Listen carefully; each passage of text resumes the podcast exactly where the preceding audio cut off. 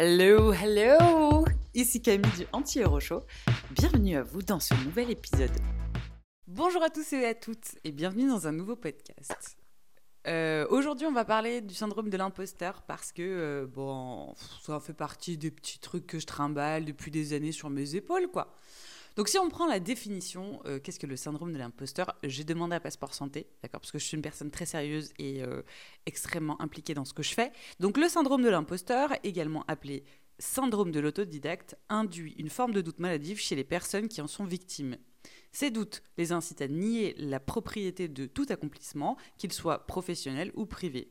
Selon cette théorie, les victimes ont tendance à rejeter systématiquement leurs mérites liés à leurs travaux et attribuent leur succès à des éléments extérieurs comme la chance, le travail acharné, les relations, certaines circonstances exceptionnelles favorables. Donc en bref, ces personnes doutent en permanence et euh, bah, croient aussi duper l'ensemble des personnes qui les entourent, dont les collègues, les amis, leurs supérieurs, leurs conjoints, bref, ils vivent en craignant d'être démasqués d'un moment à l'autre. Et en fait, euh, bah déjà, c'est beau de vivre dans cette génération parce que euh, je pense que j'ai, commencé à avoir ce syndrome de l'imposteur pendant mes études. Et pendant mes études, euh, on n'était pas du tout aussi mature sur les sujets psy qu'aujourd'hui, sur la santé mentale qu'aujourd'hui. Et en vrai, c'était vraiment, vraiment une émotion très forte en moi. J'avais vraiment l'impression d'être. écoute, d'être vraiment l'impostrice, ça se dit? Hop, et là, attends, je vais demander à Google. L'impost, l'impost, imposture, oui, mais impost, impostrice, ça se dit, c'est très moche. Ok. Donc, euh, bah ouais. Euh, bah, est-ce que impostrice se dit Attends, parce que du coup, euh, peut-être que Sherlock, il a faux. Hein. Bon, imposteuse. Bon, faut que j'arrête. Bref, vous m'avez saisi parce que Google n'arrive pas à me dire la langue française. Si, si, impostrice. C'est bon, j'ai un truc de la langue française. On, est plutôt bon. Mais ouais, j'avais vraiment l'impression de pas du tout mériter ma place et que euh, fallait vraiment que je, mette tous mes efforts pour euh, passer inaperçu et au moins passer sous les radars, tu vois. C'est-à-dire ne pas exceller, c'était impossible, mais être euh, suffisamment pas trop nul pour que euh, personne remette en question euh, ma place pendant mes études. Et c'est vrai que c'est un truc qui est arrivé d'un plus, je dirais, pendant mon master. Donc j'ai vraiment vécu, eh, moi, peinarde à l'école. Alors là, t'inquiète pas qu'il n'y avait aucun syndrome d'imposture, hein, à pas se mentir. Euh, je suis passée sous mes radars toute ma scolarité. Moi, j'ai eu 12 de moyenne toute ma vie.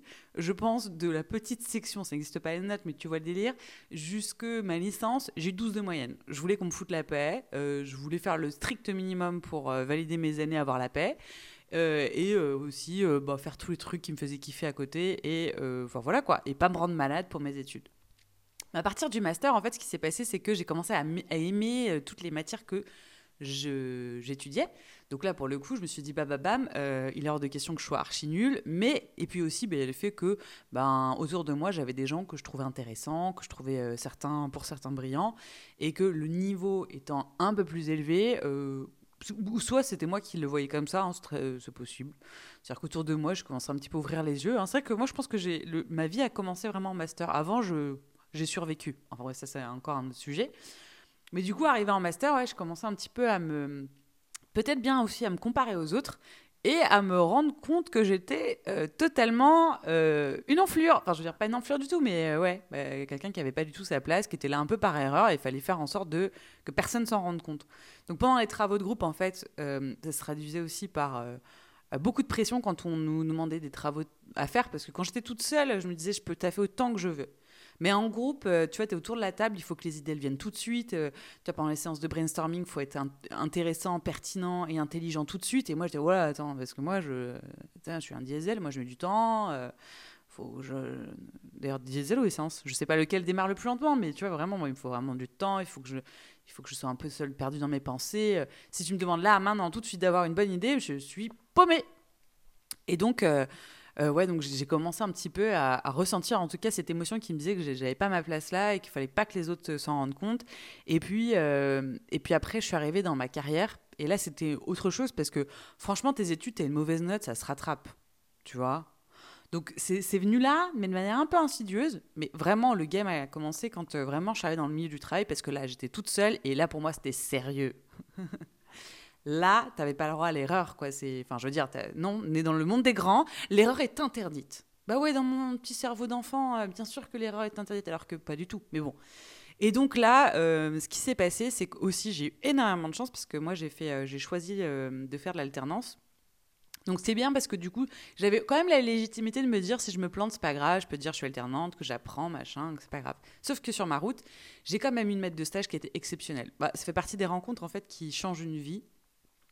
Et en fait, première éval, elle me dit euh, euh, Tu devrais prendre plus la parole en réunion parce que euh, tu as des choses intéressantes à dire et, je vois bien que tu n'as pas suffisamment confiance en, toi, mais moi, j'ai confiance en toi et en ce que tu racontes. Et franchement, ça m'a fait un truc, et bah, c'est aussi pour ça que dix ans plus tard, je m'en rappelle. Dix ans, j'abuse. ça fait cinq ans, non, ça fait sept ou huit ans. Allez.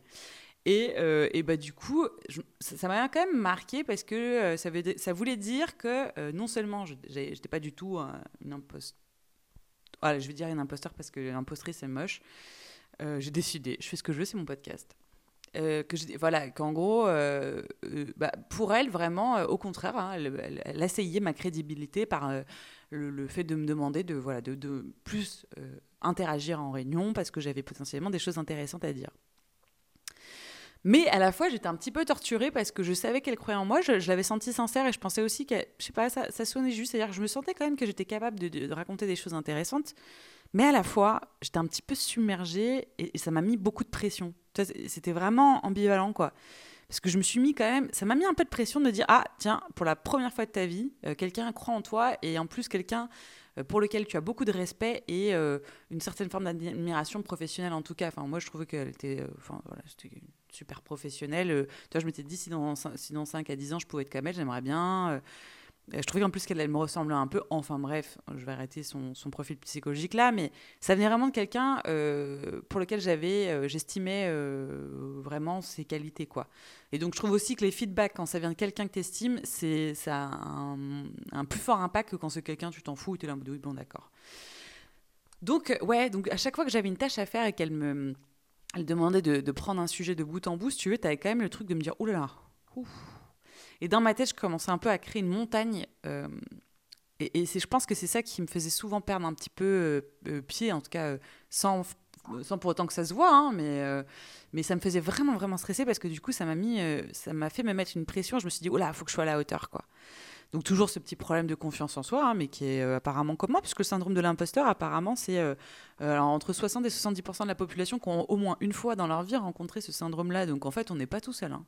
Et ce qui est étonnant aussi, je fais quand même un petit focus là-dessus, c'est que je pensais que c'était un truc assez féminin. Et en fait, pas tant. Apparemment, c'est mixte. et j'aurais cru penser que c'était féminin parce que je trouve quand même que on éduque les garçons en disant va à la guerre, va te battre dans la cour de récréation. Enfin, en gros, vas-y, même si euh, t'as pas de muscles, vas-y. Alors que les petites filles, euh, tu vois, on nous apprend plus à respecter les règles et, du coup à suivre un petit peu plus un, chemin qui est très tracé. Et donc, le chemin qui veut dire que soit tu as des compétences, soit tu les as pas. Quand tu les as pas, tu paniques quand on t'associe une tâche. Pour être euh, très clair, quand on demande de faire un truc et que tu n'as jamais fait, tu vas stresser davantage qu'un garçon à qui on a dit ouais, tu vas improviser quoi.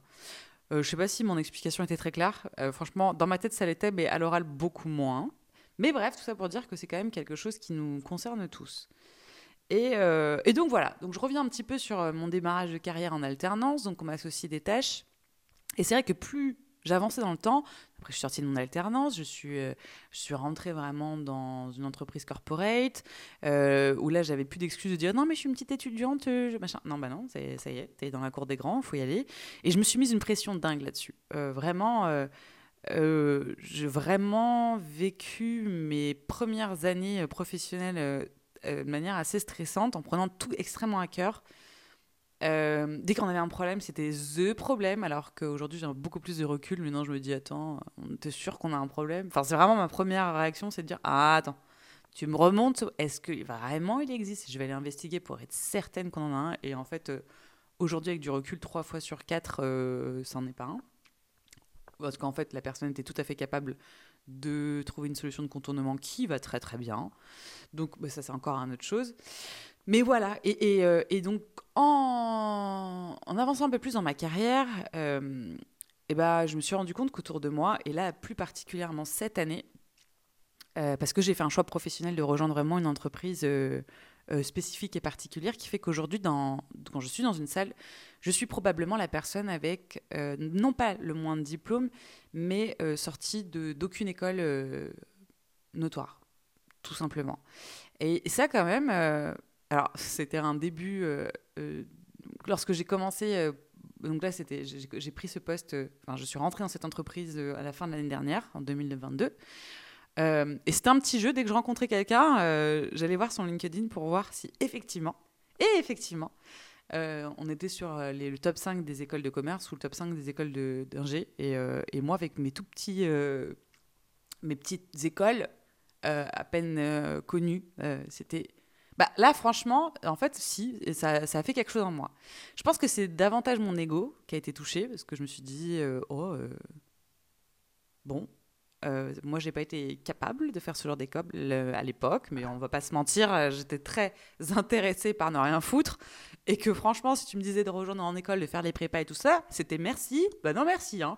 Moi, j'ai un grand frère qui a fait prépa et ça donnait pas envie. Attends, le mec, il dormait pas Enfin, il oubliait de manger et tout. Qu'est-ce que c'est que cette histoire? Moi, je n'ai jamais voulu vivre cette vie-là, quoi, tu vois. Mais, mais ça m'a foutu un gros coup de pression, là, je le dis en, rigolant, mais en fait, euh, tout démarrage de cette. Euh, lorsque je suis arrivée dans cette entreprise, j'ai vraiment pris une énorme claque et là, je me suis dit, je suis pas à la hauteur. Et en plus de ça, ça a commencé à vraiment euh, se, se, montrer davantage. Enfin, je veux dire, je l'ai ressenti quand j'étais en réunion et que, franchement là, pour, la première fois de ma vie, les gens autour de la table avaient des choses tellement intéressantes à dire. C'est-à-dire que on pouvait être bloqué sur un sujet, il y avait un mec qui ouvrait la bouche et qui venait redistribuer les cartes, mais d'une manière, mais d'une élégance folle. C'est-à-dire qu'en fait, ils avaient des manières de penser, je vois bien, ils sont pas câblés comme moi, quoi, tu vois. Parce que moi, généralement, quand j'ai un problème à l'époque, je mets mon nez dessus, je dis oh là là, là, je le regarde et je panique. Et en fait, euh, j'ai appris qu'autour de la table, euh, peut-être de faire des grandes écoles aussi, ça t'apprend à réfléchir différemment et à trouver plusieurs angles, plusieurs axes, et à éviter de partir euh, euh, ben, en tout chou sur un, sujet ou sur une résolution de problème, alors qu'on n'a pas forcément euh, estimé toutes les autres options. Enfin, c'est plus, en gros, ils ont quand même des manières de résoudre des problèmes qui, qui sont très méthodiques. Allez, si je devais le résumer. Et moi, j'ai pas du tout la méthode. Et donc, c'est vrai que les premières semaines ont été plutôt violentes, hein, parce que là, syndrome de l'imposteur, mais alors puissance 2000. Euh, et puis en plus, euh, comble de la malchance, c'est que j'avais des personnes autour de moi qui croyaient vachement en moi. Donc je rentre dans cette entreprise, je me sens franchement pas du tout la plus smart dans la pièce. Et en plus de ça, j'ai un manager de proximité qui est euh, hyper sympa. Évidemment, il est smart, hein, inutile de vous dire. et qui mise beaucoup sur moi. En m'attribuant des chantiers, enfin bref, en m'attribuant des, tâches à mener de bout en bout et en étant leader sur la tâche, c'est-à-dire que je dois trouver les bonnes ressources euh, humaines qui vont euh, m'aider à accomplir ma tâche. Et dans ma tête, j'ai fait Waouh, mon t'es, mais t'es sûr? Parce que moi, je suis un papillon, euh, je m'éparpille très vite. dès que j'ai un problème, je suis une drama queen. Enfin, est-ce que tu penses? Et donc là, mais honnêtement, ben, toujours pareil. Je me suis dit c'est terrible, j'aurais préféré que personne ne croie en moi et que je fasse mes armes toute seule. Parce que là, du coup, j'avais cette pression de, de, le décevoir. Euh, et qu'à un moment donné, euh, il me voyait capable de faire des choses, mais euh, en fait, je vais lui dire, mais en fait, moi, je, je c'est pas mon fort, quoi. Je l'ai jamais fait, mais franchement, j'aurais tendance à dire, c'est pas mon fort. Mais en fait, je crois que toujours pareil, quand tu estimes quelqu'un, qu'il te confie une tâche à réaliser, tu sais pertinemment qu'elle est très difficile pour toi, parce que soit tu l'as jamais fait, soit tu l'as déjà fait, mais c'était laborieux ou j'en sais rien. Quand ça vient de quelqu'un que tu estimes, euh, t'as pas envie de décevoir, quoi. Mais du coup, ça veut dire quoi? Ça veut dire pression supplémentaire. Euh, ça veut dire que tu vois, tu visualises ta montagne, mais immense en face de toi, et tu dis, mais euh, j'ai pas envie de le décevoir, j'ai pas envie de me décevoir, j'ai pas envie de passer pour un imposteur. Enfin bref, il va falloir que je fasse quelque chose. Et là, tu commences à hyperventiler. C'est exactement ce qui s'est passé. Euh, et, euh, et, du coup, euh, je, pense que là, depuis quelques mois, j'essaie un peu de survivre là-dedans. Déjà, la première chose que je me suis dit très vite, c'est que je me suis dit que finalement, si on était tous autour de la même table et on avait la même paix à la fin, bah, que j'ai fait une grande école ou pas, ça changeait rien. Et limite, c'était moi la plus maligne dans l'histoire parce que moi, j'ai pas souffert, d'accord, en faisant des partiels qui m'ont stressé la mort pas du tout. Et, je trouvais ça plutôt intéressant de me dire, euh, bah, finalement, euh, ok, j'ai pas la grande école, mais à ce stade, euh, on est tous autour de la même table. on a le même titre, on a le même poste.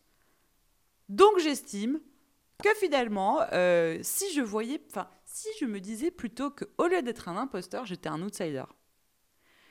Et c'est à partir de ce moment-là, je crois, que ma perspective des choses a totalement changé. C'est-à-dire que, et, ça vraiment, je l'ai eu un jour comme un déclic, je me suis dit, mais en fait, j'étais dans, je me rappelle, j'étais dans l'ascenseur au taf, je venais de quitter une discussion qui était intéressante, mais j'avais des choses à dire, machin et tout ça. Et, euh, et en fait, je, me suis fait de la réflexion, je me suis dit, bah, tu vois, ce que tu as raconté là, c'était plutôt intéressant et tout, et pourtant, tu l'as pas su réfléchir, euh, c'est sorti naturellement, donc tu as des choses intéressantes à dire, machin et tout. Et je me suis dit, mais en fait, euh, bah, ok, j'ai pas, j'ai pas les mêmes diplômes qu'eux, j'ai pas les mêmes écoles, mais on est tous autour de la même table et on fait le même métier. Donc en fait, ça se trouve, c'est moi qui c'est, moi qui ai trouvé le, le, cheat code dans la matrice, quoi, tu vois. Je suis la plus maligne de tous. pas du tout. Mais j'aime bien me raconter cette histoire-là, de me dire que je suis une outsider. Et en fait, de, à partir du moment où je me suis estimée comme étant un outsider, euh, parce que ça veut dire pas mal de choses. Un outsider, pour moi, ça veut dire la personne que tu n'as pas vu venir.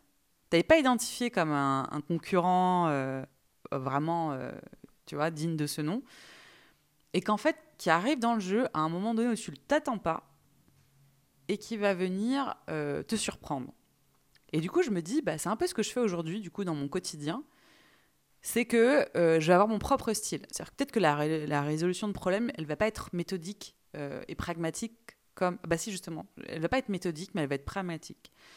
Euh, c'est-à-dire que j'ai mon propre style dans la manière dont je, gère mes journées, je m'organise dans mon temps, je gère les problèmes, je gère aussi les projets de bout en bout. Et en fait, c'est un style que j'ai inventé au fur et à mesure du temps, qui peut-être est perfectible, et c'est pour ça aussi que je pense que plus évidemment, euh, plus tu avances dans le temps et plus tu es bon, mais que parfois aussi la vie, et c'est surtout ça en fait que j'avais envie de dire et que je tourne autour du pot depuis tout à l'heure, mais c'est que tout est une question de perspective. Et euh, soit j'avais deux choix, soit je me disais non mais t'as rien à foutre ici et euh, t'as pas les bonnes écoles et, euh, et en plus de ça, franchement, si t'as pas les mêmes écoles, c'est-à-dire que t'es beaucoup moins intelligente, donc surtout n'ouvre pas ta bouche, ne dis rien parce que tu risquerais de dire une connerie qui te foutrait la honte. Et du coup, tu t'auto-censures, ou dès que tu prends la parole, tu commences à stresser, du coup, tu racontes de des conneries.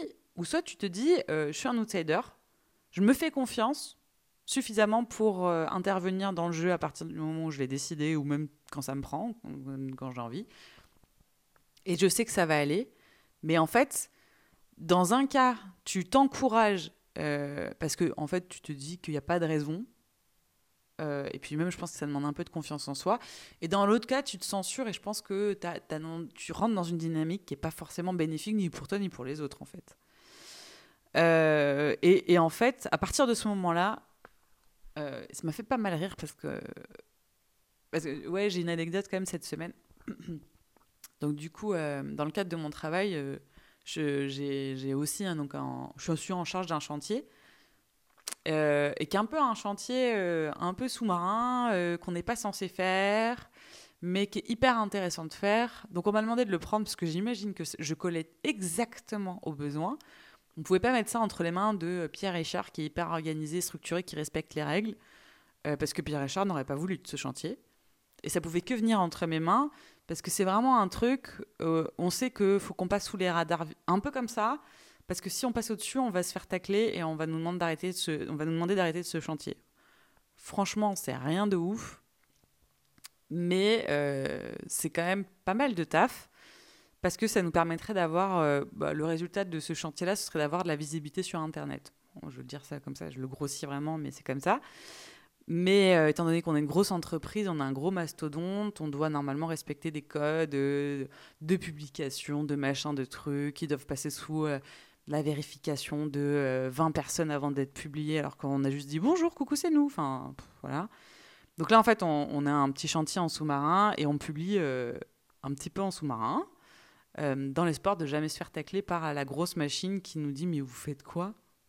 Bon, c'est l'idée. J'ai dit sans rien dire, euh, mais, en gros c'est l'idée. Et donc, je présente ce projet-là, je fais un petit état d'avancement à tout, toute la petite entité, on va dire ça comme ça, donc qui représente, je sais pas, il y a, 50-60 collaborateurs. Et dans les questions, à un moment donné, il y a un mec qui me dit non mais en fait là, si je comprends bien, vous êtes un chantier pirate.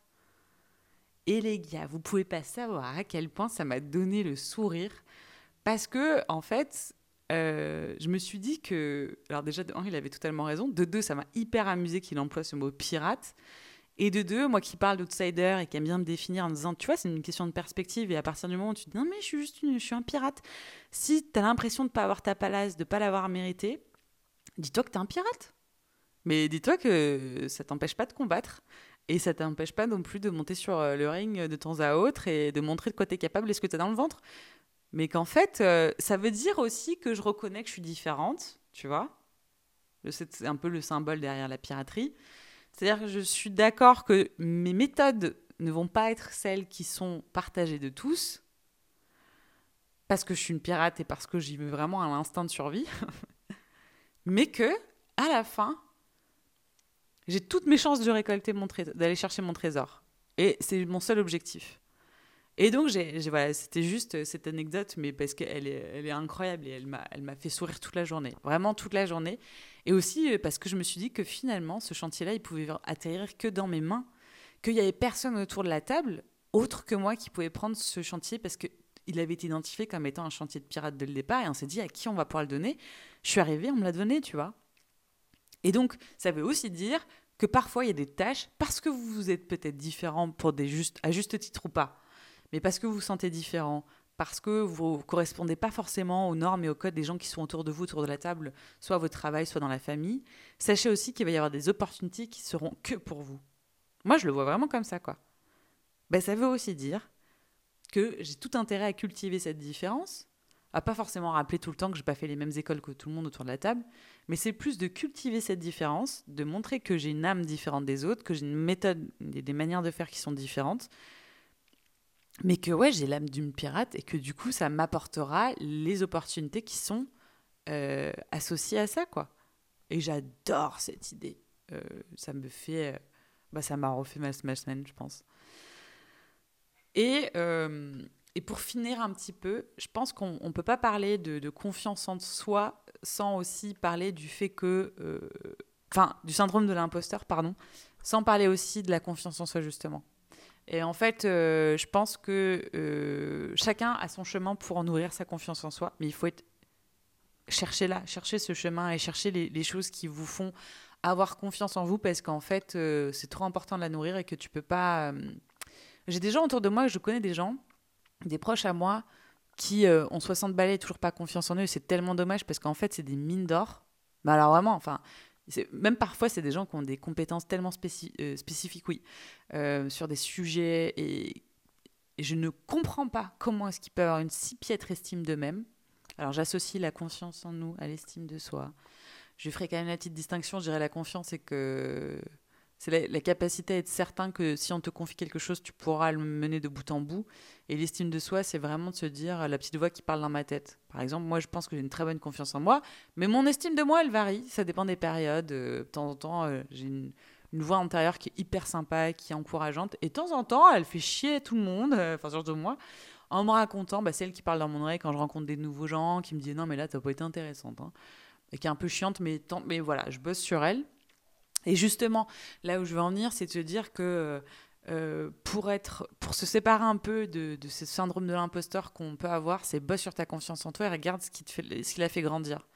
Moi, je sais que je, fais grandir mon, estime de moi et ma confiance en moi, surtout quand je relève des défis qui sont hauts et qui sont grands. Mais pour certaines autres personnes, c'est se réaliser d'une autre manière, mais il faut absolument que vous vous déchiffriez les codes vos codes à vous parce que euh, et vous les bossiez en fait pour être plus heureux dans la vie euh, franchement bah je vois euh, enfin entre la version de moi qui avait 20 balais qui avait zéro estime mais alors zéro estime et zéro confiance qui était dans l'auto-sabotage bah peur que par peur que les gens se rendent compte que j'étais une sombre merde du coup j'ai tout saboté tout, ce que je pouvais je sabotais je parle surtout de mes relations personnelles laisse tomber mes relations amicales, c'était pas beaucoup plus vaillant. Et, et, je trouve que franchement, depuis que j'ai bossé sur ma confiance en moi, mais c'est quand même un poids en moins sur tes épaules. C'est des, des, des, voix dans ta tête qui servent à rien, qui te parlent et qui, ouais, qui t'amènent nulle part.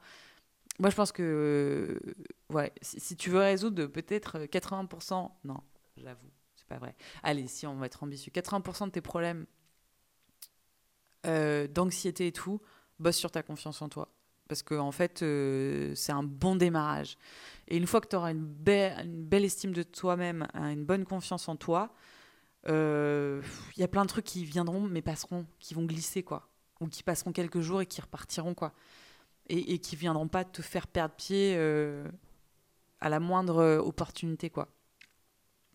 Donc, donc ça veut dire que, par exemple, aujourd'hui, et chose que, qui n'était pas tout le cas avant, c'est que j'accepte très bien les compliments. Trop rigolo, hein Mais maintenant, au travail... Alors, ouais, ah non, attends, quand même, un truc intéressant sur les compliments. Il y a les compliments qu'on me, qu'on me, qu'on, me disait il y a euh, six ans. Ils venaient directement droit dans mon cœur et j'étais là en mode waouh, oh, trop bien, j'adore. Bah, tu vois, même le compliment que m'avait fait cette fameuse maître de stage, euh, fin d'alternance, euh, bah oui, ça m'a marqué parce que en fait, moi, j'avais besoin de bâtir cette petite confiance en moi. Et maintenant, j'ai tellement une autocritique qui est propre à moi-même, mais quand même qui existe et qui est très là, euh, qui est très ancré chez moi, que maintenant les compliments, je sais, ils me touchent plus du tout pareil. Voire, euh, tu vois, la semaine dernière, j'ai fait un exercice de prise de parole devant encore plein d'autres gens euh, pour présenter l'état d'avancement d'un truc. Enfin, de toute façon, c'est un truc dans, mes métiers, dans mon métier qu'on fait régulièrement.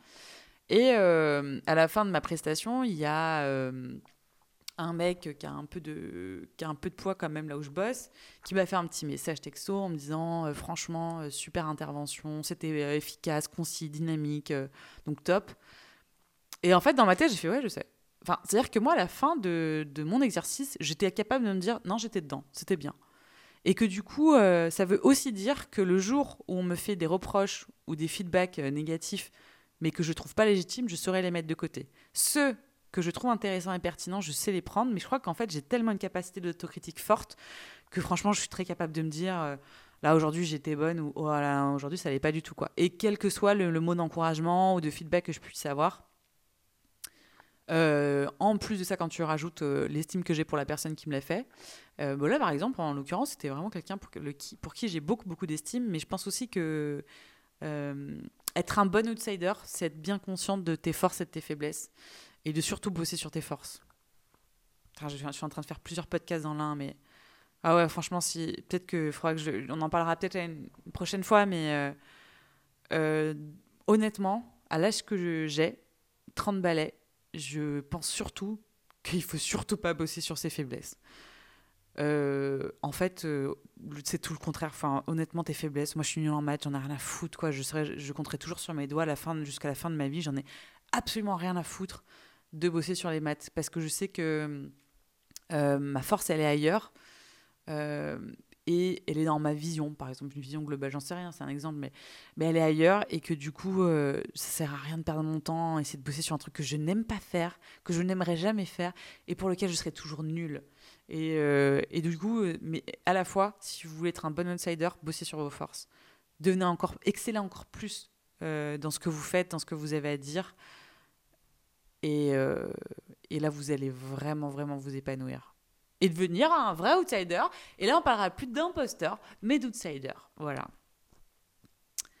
Donc, je pense que j'ai fait le tour de, ce podcast. Ah, j'arrive toujours pas à dire ce mot podcast. Il faut vraiment que j'aille voir euh, quelqu'un qui s'occupe de l'addiction. Euh, orthophoniste. Merci beaucoup pour la petite voix qui m'a supplié. Mais ouais. Alors, Bon, il y a un truc quand même, je suis un peu perplexe parce que je m'étais dit que ces podcasts, il faudrait absolument qu'ils soient, euh, tu vois, oser raconter un peu euh, mes expériences et euh, sans, sans fairy tale à la fin, tu sais, genre, sans ils vécurent heureux, ils eurent beaucoup d'enfants.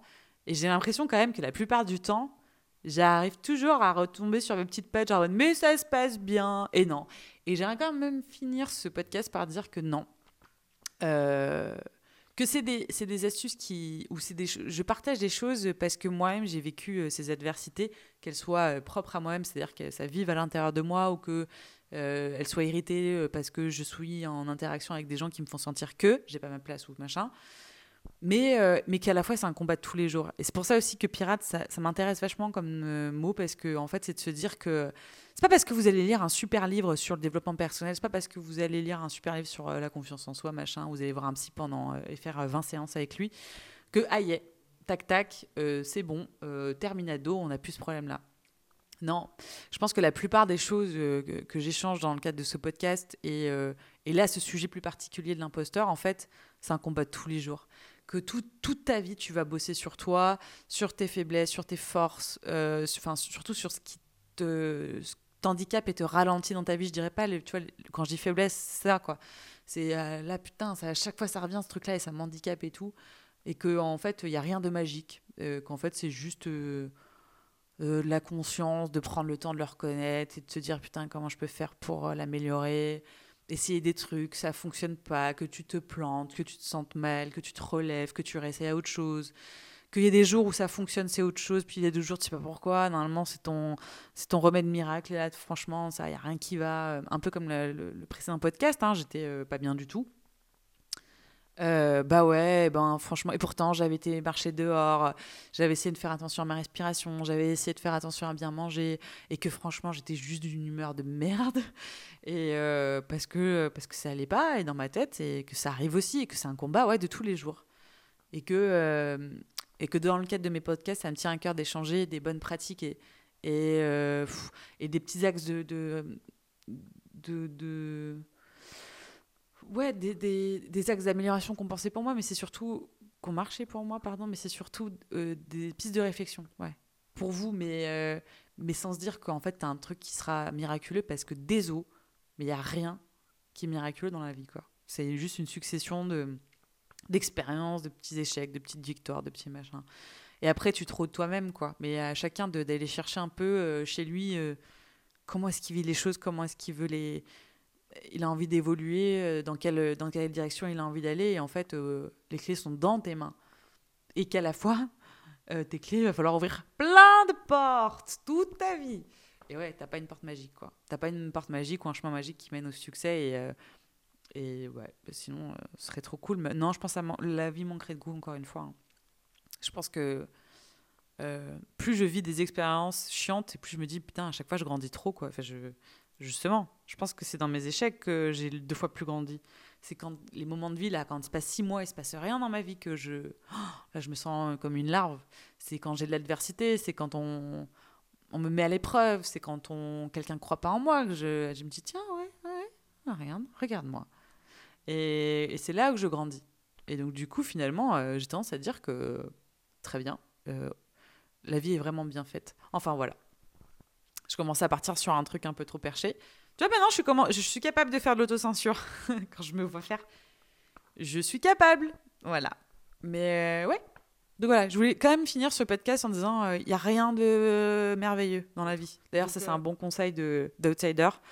C'est quand tu vois que la, la, montagne est trop haute, dis-toi, c'est quoi le prochain move? C'est quoi la prochaine étape? C'est tout. C'est tout, ma gueule. T'as pas besoin de savoir euh, les 10 étapes. Non, non quand tu te sens submergé, putain, ça j'aurais pu le dire en plein milieu du podcast, ça aurait été intéressant. Hein. Pas grave, une petite clé bonus pour la fin, euh, pour ceux qui sont restés jusque-là. Mais ouais, euh, quand je me sens submergé par quelque chose, euh, que ce soit au travail, n'importe quoi, je me dis toujours, c'est quoi la prochaine étape? Je fais juste ça. Parce qu'en fait, ça demande tellement moins d'énergie de juste être concentré sur une mini tâche que de se dire oh, dans trois semaines il faut que je fasse tout ça. Eh ben non, d'accord. Si en trois semaines tu vas faire tout ça, tu te dis juste concentre-toi sur la prochaine. Et une fois qu'elle est faite, la prochaine, etc. Et qu'il n'y a pas besoin. Euh, enfin, euh, c'est une manière que j'ai de rationaliser le truc et d'être toujours dans l'efficacité, dans l'action, plutôt que de, de, rester dans ma tête et de tourner en me disant euh, c'est trop pour moi, c'est trop pour moi, la marche est trop haute pour moi. Voilà, c'était le petit tips de la fin. On arrive à la fin de ce podcast. Euh, bah, écoute, je vous remercie, je te remercie encore une fois d'avoir été jusqu'au bout, de m'accompagner dans ce, cette petite aventure, hein. enfin cette grande aventure, parce que pour moi, elle a beaucoup de valeur. Elle, enfin, c'est dingue chaque semaine, ça me force à trouver un, truc euh, un sujet en tout cas qui, qui me soit arrivé dans la semaine ou qui m'a marqué dans la semaine, et de faire un peu la rétrospective. Et c'est rigolo parce que vraiment, je le prends comme aussi une occasion de grandir de cette démarche de podcast elle m'apporte énormément en fait. Euh, ce qui manque juste à ce stade, c'est des interactions. J'ai l'impression de parler toute seule et ça peut être intéressant parce que de toute façon, c'est, là, c'est vraiment c'est, intéressant pour moi, mais je me dis, ah, j'aimerais bien savoir comment c'est, comment c'est pris en face. Donc surtout, surtout, n'hésitez pas à venir me rejoindre sur mes réseaux sociaux. Euh, j'ai créé euh, le podcast, le podcast, le compte Instagram du podcast qui s'appelle anti-héros underscore podcast.